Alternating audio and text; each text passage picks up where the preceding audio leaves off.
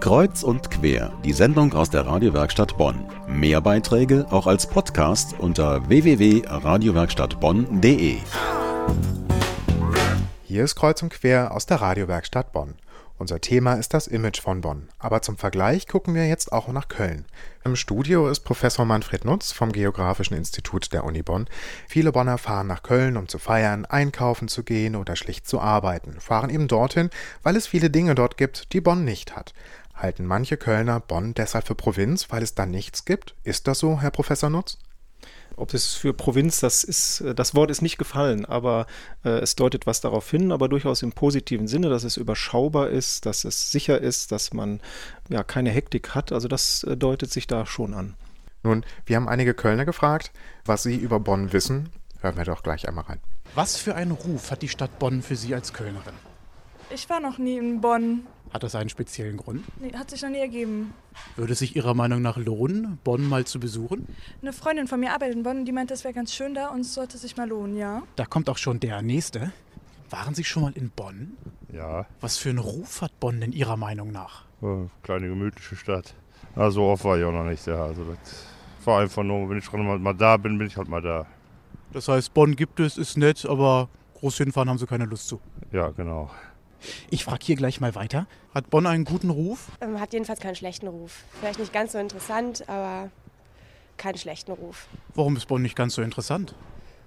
Außer dem alten Regierungsviertel weiß ich jetzt eigentlich nichts über Bonn. Die Kölner scheinen sich nicht wirklich für Bonn zu interessieren, Herr Professor Nutz. Wie ist das denn? Gibt es tatsächlich eine solche Spaltung zwischen Köln und Bonn? Ähm, ich glaube schon. Also was die Einstellung und dann auch so die Aktivitäten der jeweiligen Bürger betrifft, äh, deutet sich das an, dass wenn ich in dieser gemütlichen, überschaubaren Plattform lebe in Bonn und dann etwas unternehmen will, ob das das Einkaufen ist, das besondere Einkaufen an einem anderen Ort, muss ich mich woanders hinbewegen. Das äh, haben die Kölner nicht so nötig in Anführungsstrichen, weil einfach aufgrund der Größe der Stadt als Millionenmetropole hier das Angebot objektiv natürlich größer ist. Aber ähm, natürlich hat Bonn genauso viel zu bieten oder viel zu bieten, was über die Stadtgrenze hinaus äh, strahlt an äh, Veranstaltungen und an äh, Infrastruktur. Nur haben die Kölner es nicht so nötig, dieses wahrzunehmen. Sie sprachen vorhin vom Veedel.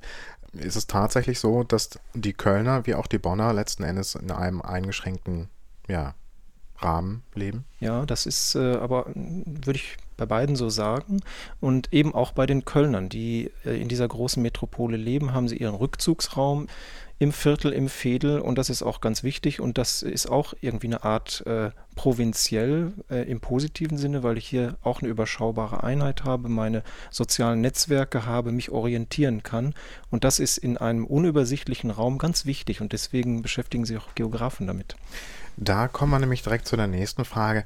Warum macht man das Ganze? Wozu und warum Geografen? Mhm. Geografen beschäftigen sich damit, warum die Dinge auf der Erde so sind, wie sie sind. Und Städte sind ein ganz äh, wichtiges Element in der Landschaft und die meisten Menschen leben in verstädterten Räumen und wir beschäftigen uns damit, warum die so entstehen und was der Mensch damit macht.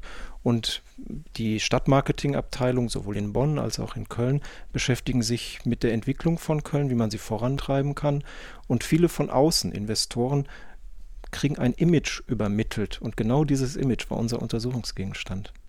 Und was passiert jetzt nun mit all den Informationen, den Daten, den Thesen? Was wird damit gemacht? Der erste Zweck war natürlich, dass die Studierenden lernen, so eine Studie zu machen. Das äh, hat sehr gut funktioniert. Die Daten gehen jetzt in einzelne Beratungsgespräche rein, äh, was äh, Stadtmarketing, Logoentwicklung und so weiter betrifft. Und äh, wir planen in dem nächsten Seminar unser Städteset zu erweitern, dass wir vielleicht noch Düsseldorf mit reinnehmen, um die Rheinschiene von drei sehr unterschiedlichen Städten abdecken zu können. Äh, und wenn das gut läuft, durchaus auch den Sprung aus Nordrhein-Westfalen in andere größere Metropolen zu wagen. Herr Nutz, Sie sprachen gerade eben davon, dass es mehrere Anfragen gegeben hat. Können Sie da konkrete Beispiele nennen? Mhm. Das sind ähm, neben anderen Städten, die angefragt haben, auch Institutionen in der Stadt, also wie zum Beispiel Beethovenhalle, wenn ein Logo entwickelt werden soll, muss ein Input rein, welcher Geist überhaupt aufgegriffen werden soll, den man in einem Logo vermitteln möchte, so wie die Stadt Bonn ja auch die Internationalität in ihrem Logo vereint hat. So werden wir also in Zukunft die Früchte Ihrer Studie zu sehen bekommen. Vielen Dank. Bei uns im Studio war Professor Manfred Nutz vom Geografischen Institut der Uni Bonn. Thema war das Image der Stadt Bonn. Yeah.